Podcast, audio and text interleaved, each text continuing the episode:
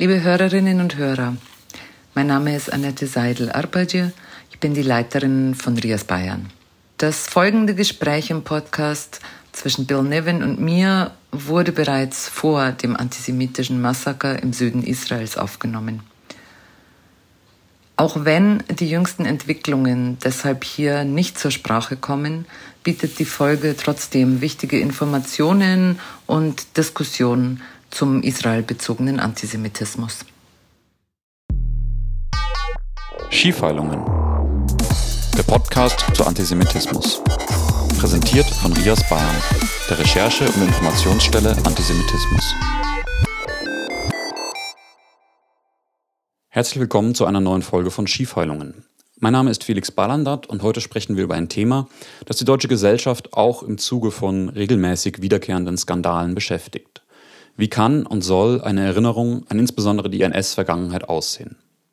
Spätestens seit dem Skandal um antisemitische Darstellungen auf der internationalen Kunstausstellung Documenta 15 entfachte eine erneute Debatte um das Thema. Welche Rolle spielen postkoloniale Theorien, frühere Debatten und die Verdrängung der Vergangenheit in Bezug auf aktuellen Antisemitismus? Hierzu darf ich Bill Niven und Annette Seidel-Apache im Studio begrüßen. Bill Niven ist ein schottischer Historiker und Autor. In Deutschland wurde er durch sein Buch Das Buchenwaldkind bekannt. Er promovierte 1984 in Philosophie an der University of St. Andrews. Er ist emeritierter Professor für zeitgenössische deutsche Geschichte an der Nottingham Trent University. Aktuell arbeitet er an einem Buch über die transnationale Geschichte des Kindertransports, die Rettung von 10.000 jüdischen Kindern 1938-39 nach England, Frankreich und Belgien. Annette Seidel-Apache ist die Leiterin von Rias Bayern. Sie hat lange Zeit im Vereinigten Königreich gelebt und geforscht und kennt Bill Niven von früher, wie man so schön sagt. Annette, wie kam es eigentlich zu der Idee zu diesem Podcast-Thema? Ja, danke schön. Ja, ähm, zunächst mal freue ich mich sehr, dass äh, Bill heute hier bei uns ist. Ähm, wir haben uns so ein Weilchen, so zwei Jahre oder drei nicht mehr gesehen. Und ähm, die Idee kam so zustande, dass wir beide ähm, mit noch weiteren fünf Kollegen und Kolleginnen in, ähm, in einem Projekt in Großbritannien, in einem trans, äh, ja, transdisziplinären Forschungsprojekt gearbeitet haben. Vor, wir fingen an vor 18 Jahren zur äh, Frage eben, äh, ich sage das mal im Englischen, ähm, Discourses of German Wartime Suffering, also sozusagen eine, eine Erforschung ähm, der Debatten über sogenanntes ähm, deutsches Kriegsleid, die zu dieser Zeit in den 90ern ähm, wieder aufkam, diese Debatte gerade Mitte der 90er. Und in diesem ganzen Kontext ähm, dachte ich, dachten wir, es ist doch sehr sinnvoll, nochmal äh, äh, erneut oder zu rekapitulieren, was ist denn seitdem äh, passiert? Was waren das eigentlich für Debatten? Warum war es nötig, sich die anzugucken? Und ähm, was ist im Laufe der letzten 18 Jahre eigentlich weiterhin passiert? Und äh, es hat sich ja viel, es hat sich ja viel bewegt in, in dem Kontext von ähm, deutscher Erinnerungskultur, äh, äh, Blick auf, auf ähm, hm, ja, auf die Shoah und, und auch auf Antisemitismus. Was, was ist eigentlich mit diesen ganzen Debatten? Und deswegen sind wir hier. Ja, äh, danke, äh, Annette. Äh, ja, schon ein paar Jahre, dass wir uns das letzte Mal gesehen haben. Ich bin sehr froh für die Einladung und die Möglichkeit, hier zu sprechen. Ähm, ja, also normalerweise werden die Debatten, also diese postkoloniale Debatte, die seit einigen Jahren hier tobt, äh, mit dem Historikerstreit Mitte der 80er Jahre verglichen. Ja, das ist der typische Vergleich. Das heißt also Historikerstreit 2,0. Ja. Aber wir, also ich bin auf jeden Fall der Meinung, dass wir uns auch die anderen Debatten anschauen sollen, wie zum Beispiel die deutsche als Opferdebatte 2006, 2007, 2008. Das war die Idee hinter diesem Projekt. Und wir haben unterschiedliche Diskurse damals untersucht, Opferdiskurse, es war eine innerdeutsche Debatte, eine innerdeutsche Diskussion. Es ging darum, ob äh, die Deutschen sich genug an die Vertreibung erinnern, die Vertreibung der Deutschen nach dem Krieg. Äh, ob die Bombenopfer genug erinnert werden, also die deutschen Bombenopfer vor allem. Ähm, und es hieß damals, dass das lange tabuisiert worden wäre. Die Deutschen hätten sich eher an den Holocaust erinnert. Der Holocaust wäre immer dominanter geworden in der Erinnerung. Und dadurch hat man eben das, die Erinnerung an die Vertreibung und an die deutschen Bombenopfer, diese Erinnerung ist in den Hintergrund gedrängt worden oder sogar tabuisiert worden. Ich glaube, wenn ich mich richtig erinnere, so war es, oder? Mhm, mh. Ja, und ich denke auch, dass da genau dieses, äh, da sollten wir noch sicher mehr darauf zu sprechen kommen, dass genau dieser, mh, mm, diese Idee eines Tabus ganz, ganz zentral ist, dass sich nämlich durch mehrere dieser Debatten zieht. Und ähm, in den Debatten diese Deutsche als ähm, Kriegsopfer, Deutsche als, als Opfer des NS im Grunde, ähm, da war das eben auch ganz deutlich. Und ich weiß, dass ein Teil, es war jetzt äh, weder meiner noch dein, dein Forschungsansatz, aber andere Kollegen, wir haben das dann ja auch international erweitert und, und es gab dann mehrere Publikationen, Konferenzen. Und ein Teil von Kollegen hat sich zum Beispiel, weiß ich noch, auch die ähm, die Literatur angeguckt im, im, also im, im umgehenden äh, ähm, Nachkrieg, ja. ähm, wo, wo dann einfach klar wurde, das fand ich auch sehr interessant, dass es das behauptete Tabu an, an, am Punkt zum Beispiel von äh, ähm, Auseinandersetzung mit den Schrecken des Luftkriegs ähm, äh, so gar nicht gab, sondern dass auch in der Literatur schon in den 50ern äh, ähm, immer wieder äh, alles thematisiert wurde. Und im Grunde ist das äh, Tabu, finde ich, von daher ein was sehr Zentrales, was sich, ähm, ja, was sich im Grunde ähm, von den 40ern bis jetzt durchzieht. Die, die, die, die Idee, man darf, man darf nichts sagen. Und wie du vorhin sagtest, finde ich auch einen guten Punkt, dass eigentlich immer um so eine, so eine Dominanz dann behauptet wird, der, der, der Shoah-Erinnerung. Genau, ja. Ja, das stimmt. Ich kann mich auch an, ich glaube, Robert Müller hatte einen Beitrag über äh, Kriegsfilme in mhm. den 50er und mhm. 60er Jahren, ja. wo die Leiden der Deutschen sehr stark im Vordergrund standen. Also es ging, also Holocaust-Opfer gab es in den früheren und auch in den späteren Filmen in der Bundesrepublik nicht so oft. Mhm. Ähm, ja, es war ja kein Tabu. Ähm, das, das stimmt. Und wir haben uns mit der Frage auseinandergesetzt, warum dann wird eine Tabubehauptung aufgestellt, wenn es keine, kein Tabu gegeben hat. Und ähm, ich glaube, wir sind, weiß ich zu welchem Schluss wir damals gekommen sind, aber auf jeden Fall, wenn man behauptet, irgendwas ist tabu, dann, dann gibt es sozusagen, man, man verfährt hier auf zwei Schienen. Auf der ersten Schiene, also das Erste, was man sagt, ist, es wird nicht genug an die Kriegsleiden der Deutschen erinnert. Das ist der erste Punkt. Und der zweite Punkt ist, nicht nur wird nicht genug daran erinnert, sondern es wird praktisch verboten. Oder es gibt ein, ein Sprechverbot, ja. So dass man sofort natürlich Mitleid hat mit denjenigen, die nicht darüber sprechen können. Weil schließlich dürfen wir über alles sprechen, oder? Und wenn man mhm. behauptet, dass es ein Tabu gibt, ja, dann ist das ein Diskursverbot und man hat sofort das Gefühl, das darf nicht sein. Mhm. Ja, und das ist etwas, was immer wieder vorkommt. Vor allem, wenn es auf, wenn wir über Israel reden und das heißt, man darf Israel nicht kritisieren, dann hat man sofort Mitleid mit demjenigen, der nicht reden darf. Mhm. Unabhängig davon, ob das, was gesagt wird, stimmt oder nicht. Das zieht sich durch diese ganzen äh, Tabudebatten durch. Ich weiß nicht, ob ich das plastisch erklärt habe, aber ich ja. habe es versucht. Und ähm, ja, und die, das Einzige, was ich sagen würde, damals, äh, also diejenigen, die behaupt, behauptet haben, es gab ein Tabu, haben das auch teilweise relativierend erklärt. Die haben gesagt, ja, also gut, die Rechts, die, die Rechts, die Konservativen haben darüber gesprochen, die Revisionisten haben darüber gesprochen, aber deswegen hatten die anderen, diejenigen, die vertrieben wurden und vor allem das linke Milieu das Gefühl, wir dürfen nicht darüber reden, mhm. weil die Konservativen, die Rechtsgerichteten, die Reaktionären, diejenigen, die Polen zurückhaben wollen, mhm. die reden immer darüber, über die Vertreibung. Also wir müssen schweigen. Und ich muss sagen, das entsprach auch meiner eigenen Erfahrung. Ich hatte einen Literaturkurs in, in, in München und da war ich und, glaube ich, zehn andere Damen. Ähm, und Volkshochschulkurs mhm. war es. Ne? Mhm. Und als ich dann damals gesagt habe, wir machen dieses Deutsche als Opferprojekt äh, ähm, und auch über die Gustloff, ich habe ein Buch dann über die Gustloff, äh, Untergang der William Gustloff herausgegeben. Und dann haben sie mir gesagt, ähm, ach, wusstest du, Bill, dass meine Mutter vertrieben wurde oder dass mein Onkel vertrieben wurde? Und dann habe ich gesagt, nee, ich habe das nicht gewusst. Dann sagten sie, ja, du hast ja nie gefragt, deswegen haben wir das nicht erzählt.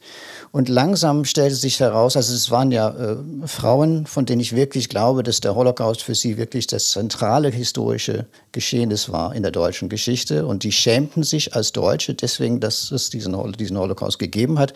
Und die hatten tatsächlich das Gefühl, wir dürfen nicht darüber reden, über unsere Vertreibung oder mhm. über die Vertreibung in unserer Familie. Teilweise, weil das Thema von rechts besetzt wurde, aber teilweise auch wegen Scham.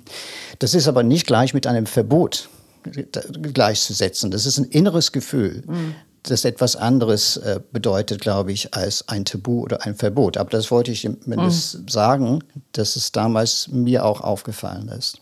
Mhm. mhm. Ja, da ja, sind, wir, sind wir mittendrin.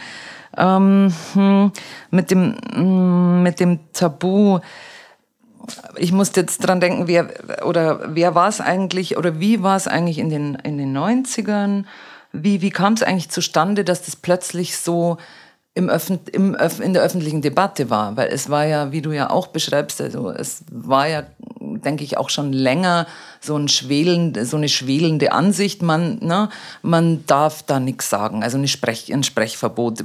Während, es, während gleichzeitig es aber verhandelt wurde in Film, Literatur und so weiter ähm, oder durch Vertriebenenverbände in der Öffentlichkeit, das muss man auch noch bedenken. Aber ähm, vielleicht können wir noch mal uns angucken, wie kam es dann in den 90ern dazu, dass es auf einmal wieder so ein, äh, so ein, so ein Push gab eigentlich in, in der Richtung. Und ich denke mir, das war womöglich zum einen äh, sozusagen die Vorarbeit durch den, so, den Historikerstreit und zum anderen aber auch, soweit ich mich noch entsinne, auch diese ganzen Debatten um Mitte der 90er, Anfang Mitte der 90er, wo es um, um die Frage ging, was ist denn nun jetzt, äh, haben wir 50. Jahrestag von, ja, von was? Die eine von Befreiung die nächsten sagen, ja, Besetzung, Niederlage und da denke ich, äh, ich würde jetzt mal sagen, das war nochmal wieder so ein, so ein Push, um das wieder mm, anzugehen. Ähm, ja, und in, im Zuge dessen, soweit ich mich entsinne, war dann eben ganz, ganz stark auch diese Debatte um um den Luftkrieg. Ne? Mhm, äh, dann ja. eben auch nach der Wiedervereinigung, wo es ja auch in zum Beispiel in Dresden auch diese hm, äh, durch äh, bedenklichen äh, äh, ähm, Demonstrationen und so und sowas gibt. Und ich glaube, ich hatte so den Eindruck, das war so der, der, der Luftkrieg und darüber darf man nicht reden. Und das war so ein, so ein ganz großes Motiv, als dann auch ähm, Jörg Friedrich ja. äh, mit diesem populärwissenschaftlichen hm. großen Wälzer der Brand rauskam, oder? Ja, genau, das war 2000. Ja. Vier, fünf, ich weiß nicht genau, wann, wann der Brand äh, erschien ähm, und auch Kalte Heimat von Andreas Kossert, wo mhm. es um mhm. die Vertreibung ging. So zwei sehr wichtige Bücher von, von damals. Ja, ich glaube, dass, äh, dass das Thema so stark herauskam. Es hatte verschiedene Gründe, einige hast du schon angesprochen. Aber damals wurde auch die deutsche Nationalität neu verhandelt nach mhm. der Wiedervereinigung. Und ich glaube, zuerst hieß es, äh, wir müssen unsere nationale Identität auf den Holocaust aufbauen. Also der, der Bau des Holocaust-Mahnmals, der dann 2005, glaube ich, mhm, fertig glaube. war, fertiggestellt wurde. Und in dem Moment schien es, als würde der Holocaust wirklich der zentrale Augenblick, der, der, der, zentrale Fokus der deutschen Erinnerung sein, ja, mit einem Riesenmahnmal mitten in Berlin, ja. Äh, und das war ein bisschen eine Reaktion dagegen. Ich kann mich ja auch erinnern, dass es durchaus Gespräche darüber gegeben hat, dass die Deutschen auch ihre eigenen Leiden sich erinnern sollen, weil wenn man diesen Teil der Geschichte ausklammert und sich nur noch als Täter versteht und sieht, erstmal tut der Geschichte Unrecht, weil die komplexer ist als ist, was, was sicherlich auch stimmt. Und man kann auch keine nationale Idee nationale Identität nur auf negativen Gefühlen und negativen ähm, Geschehnissen aufbauen. Ja, man braucht ja auch das Positive, auch, ja, das ist eine andere Geschichte, über die wir reden können. Wo kommt das mhm. Positive mhm. her? Und auch Selbstmitleid. Also Empathie, Empathie mhm. für die mhm. eigene Lage, die durchaus eine kritische sein kann. Ähm, aber wir hatten das Gefühl, dass, dass die Empathie damals ziemlich unkritisch war und auf Holocaust-Relativierung aus war. Das war bei, bei Friedrich mhm. der Fall, ja, weil er dann ähm, den Luftkrieg, glaube ich, als Vernichtungsfeldzug oder sowas beschrieben hatte und die, äh, die ähm, die Luftkeller, die, Keller, die Luftschutzkeller als äh, ähm, von, äh, ähm, Moment, ähm, Krematorien, glaube ich, glaube ich, ja, mit, mit Krematorien mhm. verglichen hat.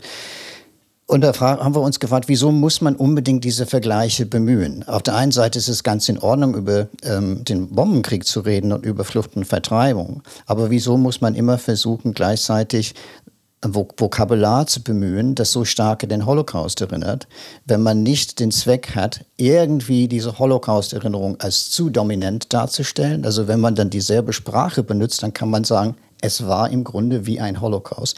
Deswegen müssen unsere Erinnerungen auch im Zentrum stehen. Es war ein Versuch, den Holocaust nicht wegzuschieben, aber irgendwas so ein Gleichwertiges mhm. an die Seite des Holocaust zu stellen. Und das passiert jetzt mit der Kolonialdebatte auch. Mhm. Ja, das ist mhm. genau dasselbe. Ähm, und das ist uns damals stark aufgefallen und ich glaube, darüber haben wir auch gesprochen. Ja, auch ja. öfter, wenn ich mich ja. recht erinnere. Ja, auf jeden Fall. Und ähm, wo du jetzt nochmal äh, sagst du Friedrich und, und dieser Sprache angelehnt an die Shoah, das war bei ihm ganz, ganz stark.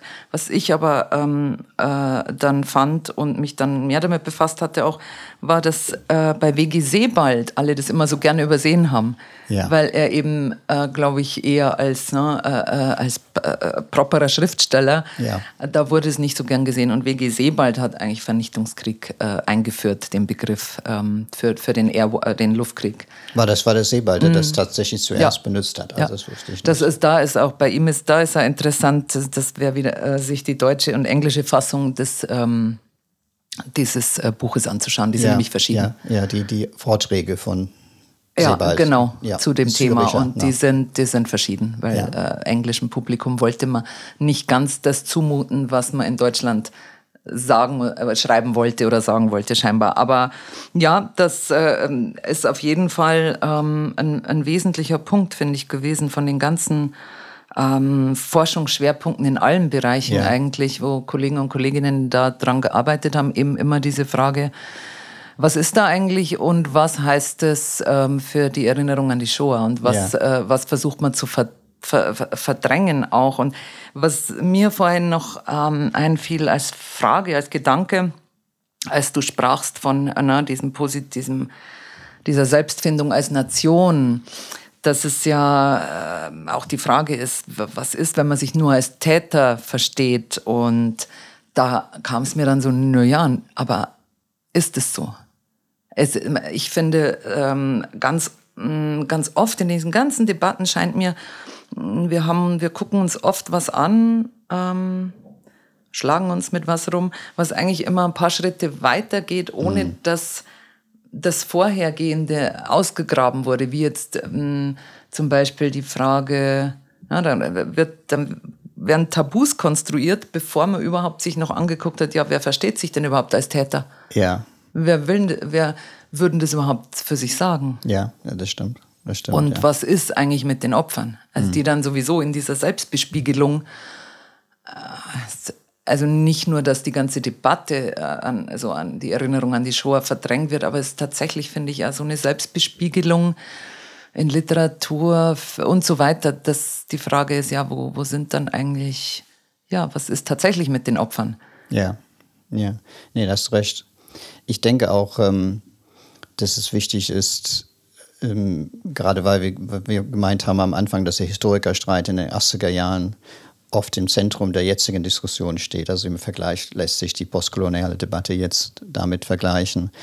Ähm, aber ich denke, die Debatte 2006, 2007, 2008 um die Deutschen als Opfer wirklich sehr, sehr wichtig war, weil da sehe ich ähm, ganz deutlich, wie die Leiden anderer Gruppen, die nicht, nicht die Juden, also hier die Deutschen im, im Bombenkrieg durch die Vertreibung, diese Opferschaft gegen die Opferschaft der Shoah-Opfer irgendwie nicht angerechnet wird, aber wo man so ein bisschen versucht zu sagen, die Juden waren Opfer natürlich, aber wir waren es auch. Ja, äh, das sehe ich ein bisschen anders gelagert als Diskussionen um Nolte und den Historikerstreit. Mhm. Und jetzt geht es um die koloniale Opfer. Ja, äh, die, die, deutschen Kolonialopfer vor allem. Äh, und da merke ich dann diese Ähnlichkeiten zu damals. Herr Niven, äh, vielleicht für unsere Hörer, ähm, wenn Sie kurz erklären könnten, was der Historikerstreit eigentlich war. Ähm, Jüngere haben das vielleicht auch, also haben das sicherlich nicht mitbekommen ähm, oder haben das vielleicht mal gehört, aber ist vielleicht nicht mehr so präsent, was das eigentlich war. Ja, das war äh, ein Streit in den 80er Jahren. Also zentral involviert waren ähm, Jürgen Habermas äh, natürlich und auch Ernst Nolte, der eigentlich den ganzen, ganzen Streit ausgelöst hat.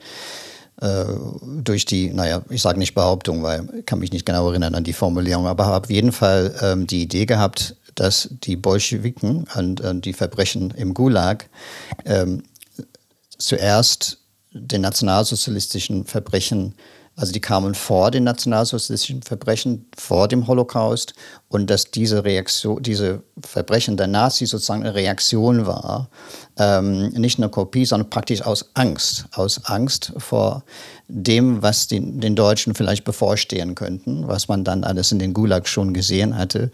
Ähm, und dadurch hat Nolte vielleicht damals hieß es jedenfalls versucht, die deutschen Verbrechen zu relativieren. Die wären sozusagen, das wären reaktive Verbrechen, ähm, für die sie sozusagen nur sekundär oder indirekt zuständig oder verantwortlich wären. Oder habe ich das? Ja, nö. So hätte ich es jetzt in Kürze, glaube ich, kann man das auch so sagen. Und ja. Ja, und da, ja, da steckt aber trotzdem auch in dem Neueren, jetzt waren wir noch gar nicht bei den Postkolonialen, aber Nein. das mit dem, für die eigene Sicherheit sich sozusagen als verfolgt wähnen und potenzielles Opfer und deswegen Genozide begehen, das ist ja das, das dann das letztere, neuere, was ja jetzt auch versucht wird, ähm, in, äh, offensichtlich in dem neuen äh, ähm, Buch von Dirk Moses. Ne? Ja, ja, ja, Das, das sind äh, sicherlich auch Ähnlichkeiten in der Debatte, aber ähm, ich finde trotzdem, dass die Debatten, die wir besprochen haben damals, ähm, um Deutsche als Opfer sehr wichtig sind. Und was, was ich auch interessant finde, ist, dass die Debatte, da, also die Debatte war damals wirklich eine innerdeutsche Debatte. Es ging wirklich, also ich glaube, es ging das Ausland überhaupt nicht an. Ich weiß nicht, ob das Ausland, wir haben uns dafür interessiert mhm. als Germanisten und Historiker mhm. in England, aber im Grunde war das eine innerdeutsche Debatte, bis Friedrichs Buch übersetzt wurde ins, ins Englische, glaube ich. Ähm, und die Debatte jetzt in den letzten drei, vier Jahren ist eine internationale Debatte. Ja, es ist auch eine innerdeutsche, aber international mit sehr viel, interna viel internationale Beteiligung. Ähm, das sind, es ist, wenn man zum Beispiel denkt an den Amerikaner Michael Rothberg oder an, an, an Dirk Moses, an den Historiker, das sind keine Deutschen, ja. Mhm. und die haben teilweise diesen, diese Debatten vorangetrieben, würde ich sagen, oder waren ähm, wichtige äh, Akteure. Ähm, vielleicht können wir noch nachher darüber sprechen. Mm, Aber es geht, es geht jetzt wirklich um die, die Opfer, die Kolonialopfer, die angeblich oder ich sage erstmal angeblich vernachlässigt worden sind in Deutschland, ja, dass man nicht an sie gedacht hat die ganzen Jahre, vor allem nicht an die Opfer ähm, bei dem Genozid an den Herero und Nama zwischen 1904 und 1907.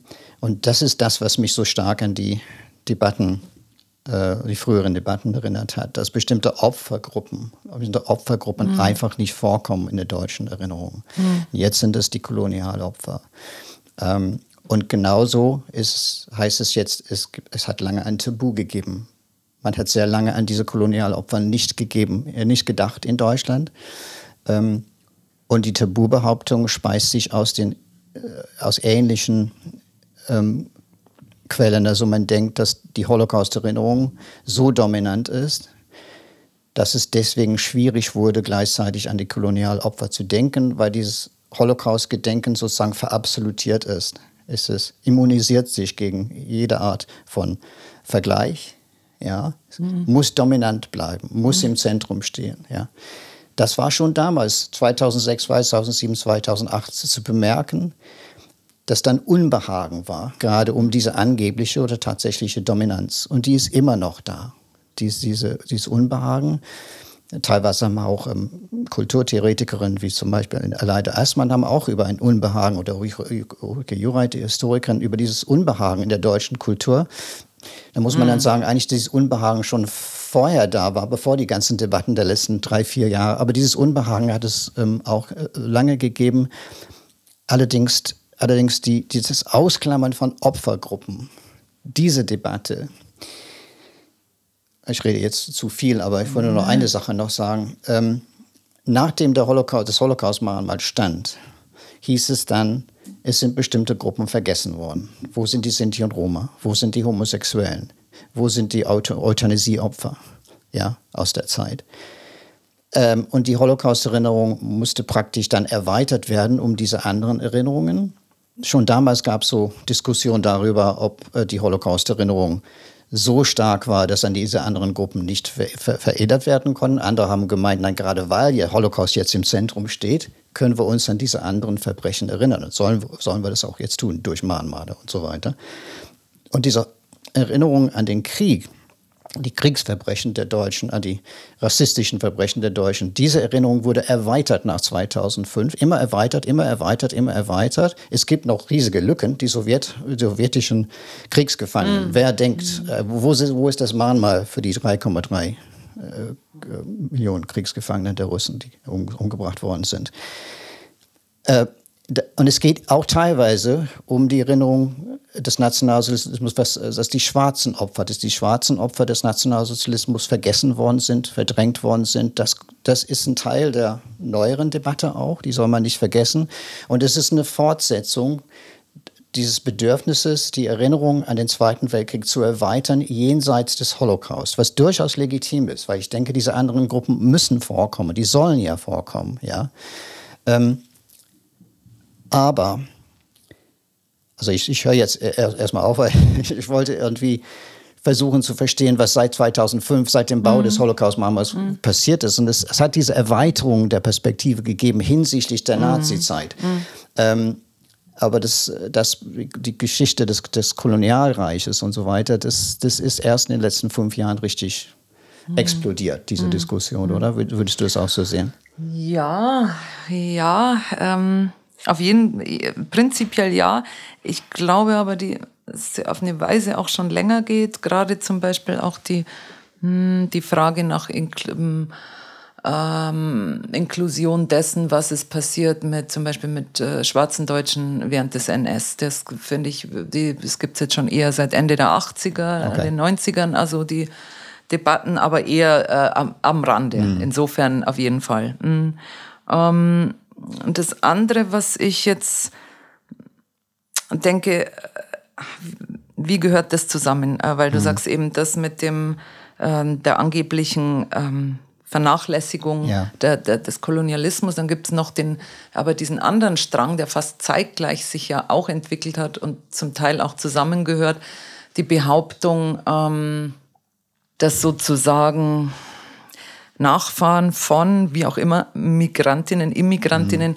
äh, keinen Platz hätten in der Erinnerungskultur. Und da, ja. glaube ich, da gibt es so ein äh, Überlappen bei, äh, von, diesen, von diesen Debatten, scheint mir mhm. zumindest auch ähm, ja, jetzt in, diesem in dieser postkolonialen Kritik von Erinnerungspolitik. Und ähm, da scheint mir schon, dass insbesondere auch mh, dieser Fokus auf ähm, eine angebliche Vernachlässigung des Erinnerns von Kolonialverbrechen auch so betont werden muss, weil ansonsten wird es ein bisschen mm, schwierig mit den ähm, immigrierten Gruppen ja. und deren Herkunft. Ja. Da, wird, da kriegt man nämlich so eine Unbeteiligung äh, zum Nationalsozialismus, zu deutschen Verbrechen und auch äh, zum Mitlaufen äh, und Unterstützen der lokalen Bevölkerung vielleicht von Nazis in bestimmten besetzten Ländern. Ja. Diese Trennung kriegt man dann nicht mehr so hin. Da mhm. guckt man besser auf den Kolonialismus, weil die meisten bis dato oder viele ne,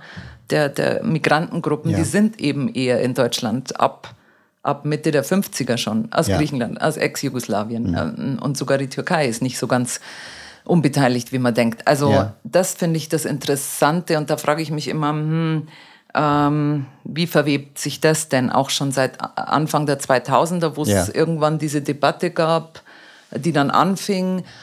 Ähm, was machen wir nur mit unserer Erinnerungskultur und auch mit der Erziehung ähm, gegen Antisemitismus mhm. mit den ganzen Migranten und Migrantinnen? Was tun wir nur? Da muss man mhm. alles, da gab es dann offenbar die Idee, da muss man alles anders machen ähm, als mit Deutsch, deutschen ja. Kids. Ja, ja. Ja, da, da fällt mir, äh, ich meine, es ist auf einer Seite durchaus sinnvoll, dass die Kolonialgeschichte mehr aufgearbeitet werden soll, wie du richtigerweise sagst, weil viele Migranten eben einen kolonialgeschichtlichen Hintergrund haben. Die kommen ja aus Ländern, die lange kolonisiert worden sind. Ähm, und wenn sie hierher kommen und man erwartet von denen, dass sie sich an den an die deutsche äh, Geschichte erinnert, und das sollen, sollen sie auch tun, dass wir uns, äh, ich sage, oder dass die Deutschen sich auch bemühen, äh, die Geschichte dieser Länder, aus denen die kommen, die vielen Migranten, diese Geschichte ich sage, sich an uns anzueignen. Ich, stelle mir vor, jetzt wäre es ein Deutscher, ja. Dann wäre es ja auch meine Pflicht, ähm, mich dieser Geschichte auszustellen. Und inwiefern waren die Deutschen schuldig, ja, für das, was passiert ist in diesen unterschiedlichen Ländern in der Vergangenheit, wie zum Beispiel Indonesien oder ja, andere Länder. So, das ist durchaus in, in Ordnung, dass man das tut. Und ähm, ich bin auch, bin auch mir bewusst, dass es da auch Spannungen gibt. Ja, also dass die, die Migranten, die hierher kommen, die bringen eine, eine Geschichte mit, für die wir uns interessieren sollen. Aber gleichzeitig heißt es zumindest manchmal, die bringen auch Antisemitismus mit in einigen Fällen. Und wie geht dann damit um? Und auf der einen Seite, würde ich dich vielleicht fragen, auf der einen Seite hört man, die Deutschen hätten die Tendenz, Antisemitismus auf, vor allem auf die Muslime abzuschieben. Dass die mhm. würden versuchen, sozusagen die Muslime, so den Muslimen zu sagen, ihr seid jetzt eigentlich die Antisemiten, mhm. ihr müsstet jetzt mehr machen, um den Antisemitismus auf, aufzuarbeiten. Wir haben unseren Teil getan. Das auf der anderen, mhm. einen Seite und auf der anderen Seite diese Angst, dass es tatsächlich verbreiteten Antisemitismus gibt, unter einigen Muslimen jedenfalls. Und man muss einen Weg finden, mit dem Problem umzugehen. Und deswegen wollte ich dich fragen, wie, wie, du, wie siehst du diese Debatte? Um, mm. um Antisemitismus mm. und Immigration? Ui, ähm, äh, zum einen finde ich, äh, ist es nicht unbedingt, finde ich es oft irritierend, dass es dann nur eine Debatte um Immigration wird oder so, weil, ähm, also, na, wenn man jetzt sich anguckt, ähm, wenn Leute in der dritten oder vierten Generation hier leben und ähm, einem, sagen wir mal, vielleicht dem islamischen Antisemitismus äh, ausleben oder dem Islamismus sich zuwenden, mhm. dann bin ich mir nicht so sicher, wie viel, was, wo jetzt da dann die Immigrationsdebatte sein muss. Mhm. Das ist dann, das sind dann nochmal wieder ganz an, also oder ein Stück mhm. weit andere Fragen. Und das andere, denke ich, ist, dass es natürlich, ich finde es nachvollziehbar, äh, nachvollziehbar im Sinne von, ja, was soll, wie soll man es anders erwarten, dass aus Ländern, wo Antisemitismus und Antizionismus absolute Staatsdoktrin ist, die Leute auch mit genau sowas im Kopf kommen. Mhm. Und das zu leugnen ist, äh, denke ich, ein völliger Unsinn im Sinne, zu leugnen im Sinne von einem äh, äh merkwürdigen Begriff von Antirassismus oder sowas. Ja. Und das andere ist natürlich, dass, ich finde, es gibt so, mir zumindest scheint, es gibt so mehrere Versionen. Ähm, Leute, die ähm, auch gerne abschieben nach irgendwie jemand, welche, die, die eben entweder immigriert sind oder diese sowieso nach wie vor als nicht deutsch betrachten. Ja. Ähm, das ist natürlich auch ganz einfach, aber ähm, ja, so tun, als wäre hier ähm, die sogenannte Aufarbeitung der Vergangenheit ganz wunderbar gelaufen, was mhm. man ja in, in, in, in den Tages, ähm, im alltäglichen äh, ähm, alltäglichen Debatten sehen kann, dass das ja wohl nicht so ist, ja. gerade im Moment wieder. Ähm, und gleichzeitig ist es aber so, finde ich, dass auch ein Teil gibt von Leuten, die, wo das völlig verleugnet wird, dass es natürlich auch sowas wie einen äh, islamischen Antisemitismus ja. gibt. Und ähm, das ist auch ein Problem, die Verleugnung, weil ähm, ja, so, so geht es auch nicht. Und ähm, das so wird es auch nicht besser, so gibt es ja keine Strategien und so kann man auch was nicht bekämpfen. Und ja. ich finde, das, das, hat immer so beide Ebenen. Ja. Und, ja. Das heißt, die Wahrheit ist irgendwo in der Mitte. Vielleicht, ja. Es ist kompliziert und glaube, ich habe oft das Gefühl, ähm, es wird zu einfach über also es werden Stellungnahmen abgegeben, die viel zu vereinfacht sind. Und gerade deswegen finde ich hm. diese differenzierte äh, Antwort, die du gerade gegeben hast, auf dieses Problem sehr, sehr gut. Und vielleicht, vielleicht sind wir jetzt wieder bei den Debatten. Ähm, äh, wir haben jetzt über Deutsche als Opfer gesprochen, aber es gibt auch die Debatte um Günter Grass und sein Gedicht, was gesagt werden muss, ähm, wo wir wieder bei diesen Einseitigkeiten sind. Und Grass die Aufstellung, äh, die ähm, Einstellung hat, dass äh, bis jetzt durfte man nicht über Israel reden. Es mhm. war, er musste es tun, er musste mutig gegen ein Tabu auftreten. Ja, ähm, und damals gab ziemlich viele Überraschungen, dass Günter Grass, also Günter Grassis Einstellung zu Israel ist ein bisschen komplizierter, aber er hatte schon äh, durchaus Positives zu Israel geschrieben in der Vergangenheit. Und das war das erste Mal, dass er richtig, richtig stark gegen Israel sich ausgesprochen hat. Ähm, da stand auch im Zusammenhang mit seinem, mit der Entdeckung, dass er äh, Mitglied der Waffen-SS mhm. war. Man hat ja vermutet, er würde jetzt versuchen, die Schuld auf die, auf die Israelis abzuschieben, ja. Ähm, mhm.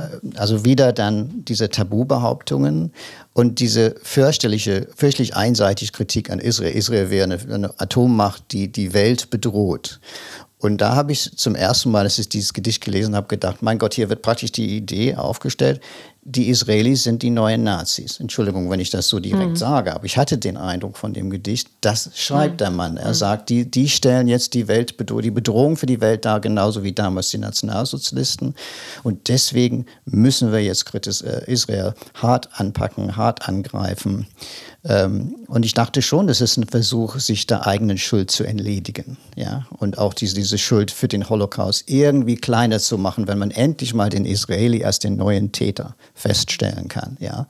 Ist, ist es, ich weiß nicht, wie hast du damals das gesehen? Und ja, ich, ich, seh, ich denke, das ist schon, ähm, das ist schon sehr lange so, glaube ich. Und vielleicht war es in in öffentlichem Aussprechen eine Zeit lang eher am Rande so, weil, ne, äh, ähm, wie äh, es ja auch also in, in der linken oder radikalen Linken gab es ja auch ja. in den 70ern solche äh, äh, Verlautbarungen vom, jetzt habe ich den Namen nicht parat, aber äh, äh, ähm, dass äh, die Deutschen einen Judenknacks hätten und drum, ähm, ja genau, dürfte man Israelis nicht angreifen, im Grunde auch Juden nicht angreifen. Also die, die Vermischung ähm, ist, ist ja da äh, auch klar. Und ich glaube, das gibt schon lang, aber war aber vielleicht eher am, mehr am Rande.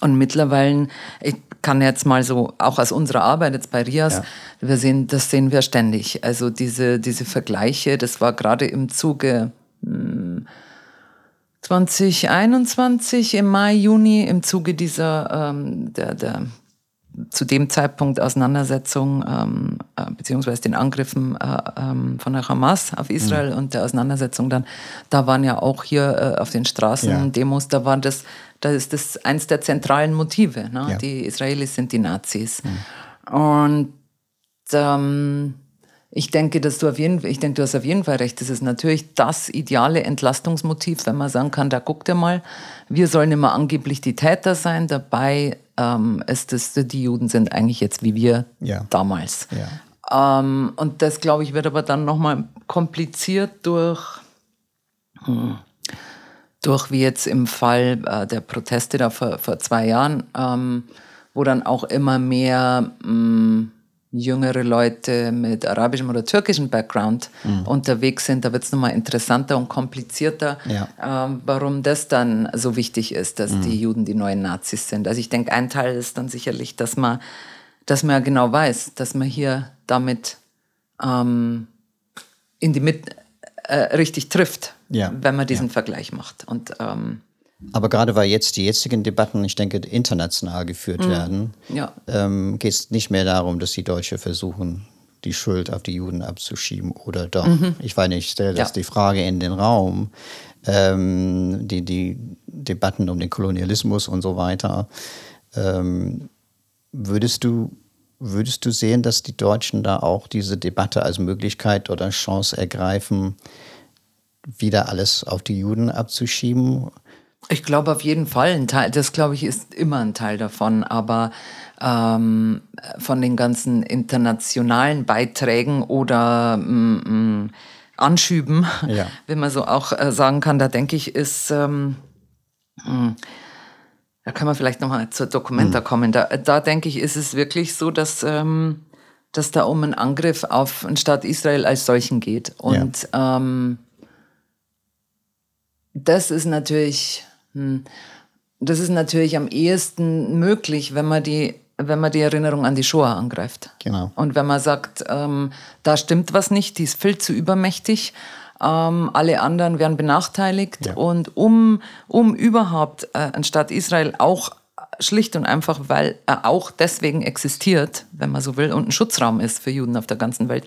Und um, um sozusagen den Staat angreifen zu können und darstellen zu können, als nämlich im Kontext von Kolonialismus, als kolonialen Staat, ja, genau. was ja eigentlich auch irre ist. Man könnte ja auch antikolonial sagen, würde ich jetzt mal. Aber und um das machen zu können, denke ich, da braucht es genau diesen Angriff auf die Erinnerungskultur und zu sagen, ähm, die, weil was im Grunde ja gesagt wird, das formuliere ich aber jetzt sehr platt, ist, dass äh, Israel ähm, im Grunde die Erinnerung an die Shoah nur benutzt. Genau. Ja? Ja, und ja. damit sagen die ja dann auch in diesem postkolonialen Kontext, die Juden benutzen nur dieses äh, äh oder wollen diese Dominanz von dieser Erinnerungskultur, mhm.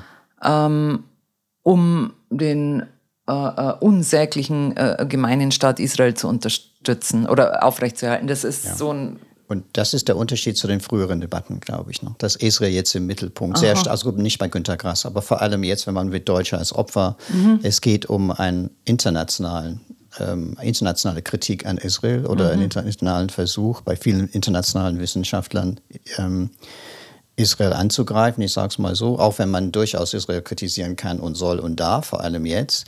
Aber ich, ich, ich erzähle nur eine Geschichte, ähm, als, ähm, ich weiß nicht, ob wir über den Katechismus von Dirk Moses reden wollen, also diese fünf, fünf Punkte, mit denen er die deutsche Erinnerung sehr stark kritisiert hat.